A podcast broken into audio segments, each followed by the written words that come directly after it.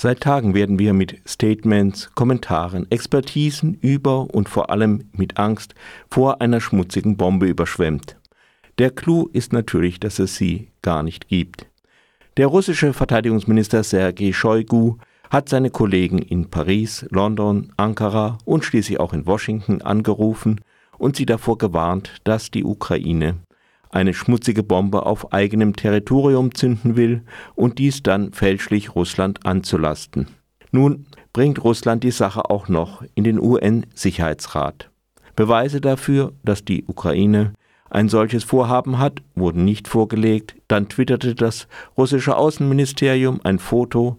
Darauf erklärte die slowenische Regierung, das Foto stamme von ihr und sei Teil einer Präsentation für die Öffentlichkeit aus dem Jahr 2010 gewesen. In dem Tweet des russischen Außenministeriums ist das Foto mit Die Fähigkeiten der Ukraine, eine schmutzige Bombe zu bauen, überschrieben. Zu sehen sind unter anderem Kühltürme und durchsichtige Plastikbeutel mit Warnhinweis auf Radioaktivität. Mit dem Foto soll also demonstriert werden, dass die Ukraine die Möglichkeit hat, eine schmutzige Bombe zu bauen. Im Prinzip könnten das aber die meisten Staaten. Man braucht normalen Sprengstoff und radioaktives Material, das man in Forschungslabors, in der Medizin oder von abgebrannten Kernbrennstäben abzweigen kann. Der konventionelle Sprengstoff explodiert, ohne eine atomare Kettenreaktion auszulösen, aber auf diese Weise wird die Radioaktivität verteilt. Deren weitere Verteilung übernimmt dann der Wind. Es fehlen nicht nur Beweise, dass die Ukraine so etwas plant, es macht für sie auch wenig Sinn. Um Eindruck zu machen, dürfte die Menge an radioaktivem Material nicht ganz klein sein. Opfer wäre vor allem die eigene Bevölkerung, aber aus Moskauer Sicht wird diese ja ohnehin unterdrückt, so dass das antifaschistische Russland mit Bomben und Raketen für ihre Befreiung kämpfen muss.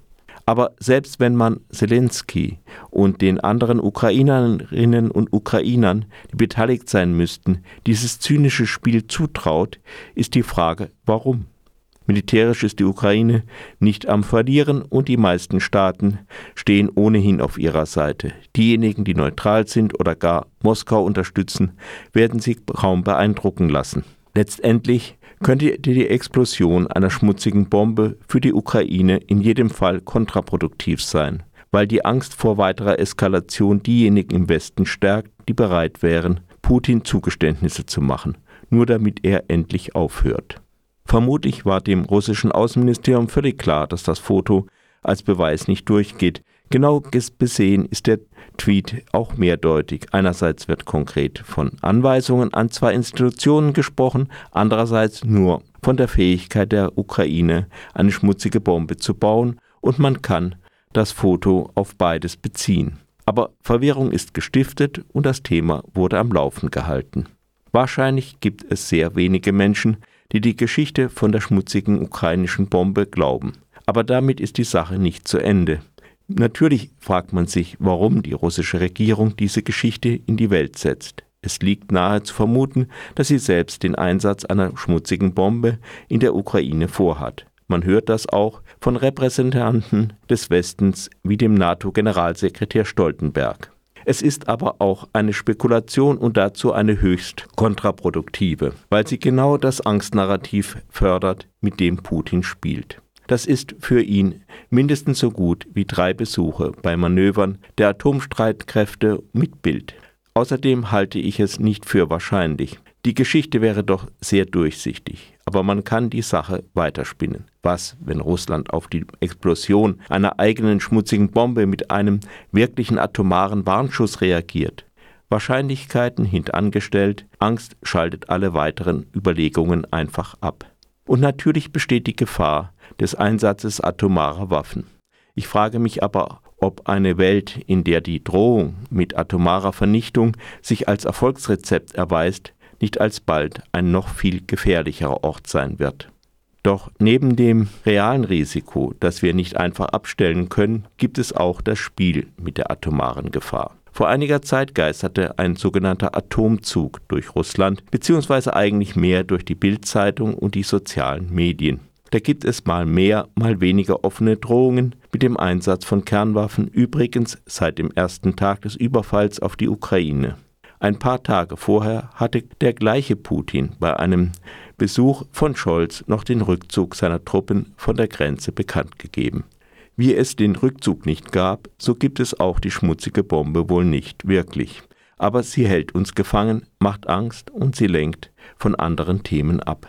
Während die Medien im Was könnte sein Modus die schmutzige Bombe rauf und runter deklinieren, terrorisiert Russland mit wirklichen Raketen, Marschflugkörpern und Kamikaze-Drohnen die Zivilbevölkerung der Ukraine und schießt die Energieversorgung zu Klump. So etwas nennt man erfolgreiche psychologische Kriegsführung. Ja, ich weiß, auch wir sind nicht einfach die Guten, so als gäbe es das Gute an sich in der Politik. Auch im Westen gibt es psychologische Kriegsführung. Die angeblich großzügig geteilten Geheimdienstinformationen, die das britische Verteidigungsministerium täglich zum Krieg gegen die Ukraine herausgibt, sind sicherlich nichts anderes als eine von der Abteilung für psychologische Kriegsführung sorgfältig zusammengestellte und redigierte Auswahl mit der Absicht, Mut zu machen. Die Briten arbeiten zwar nicht wie der Kreml mit Angst und Verwirrung, doch eine gezielte Fütterung mit Informationen ist es auch. Aber es gibt da einen Unterschied. In Freiburg kann man sich hinstellen und ein Plakat hochhalten gegen Waffenlieferungen an die Ukraine. In Moskau würde ein ähnlicher Versuch mit einem Schild Nein zum Krieg anders enden. Schon weil es ja gar keinen Krieg in der Ukraine gibt, sondern nur eine militärische Spezialoperation. Wer was anderes behauptet, setzt die russischen Streitkräfte herab und das kann den unfreiwilligen Umzug in ein Lager in Sibirien bedeuten oder wenn sie männlich und russischer Staatsbürger sind, die sofortige Einberufung zum Krieg, gegen den sie demonstrieren. Putins militärische Optionen sehen nicht gut aus.